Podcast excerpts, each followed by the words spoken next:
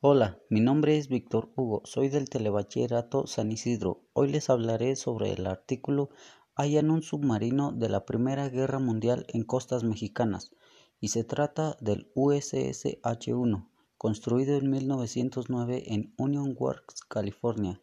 Fue el modelo estrella de la Marina norteamericana para el patrullaje de su costa atlántica de Long Island durante la Primera Guerra Mundial el 6 de enero de 1920, junto con el H-2, emprendió su regreso a California, en la costa este, cruzando por el Canal de Panamá. Al anochecer del 12 de marzo, los dos submarinos navegaban en aguas subcalifornianas, en medio de una tormenta.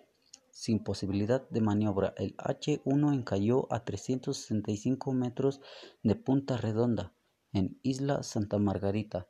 Me parece interesante porque el comandante Webb tuvo que ordenar a la tripulación abandonar la embarcación y nadar hacia la playa para salvar sus vidas, además de que en México fue la primera vez que se recurrió a la fotogrametría para un cuerpo dentro del mar. Pero, ¿qué es la fotogrametría? Consiste en tomar fotografías y a base de esto sacar o medir dimensiones de un objeto.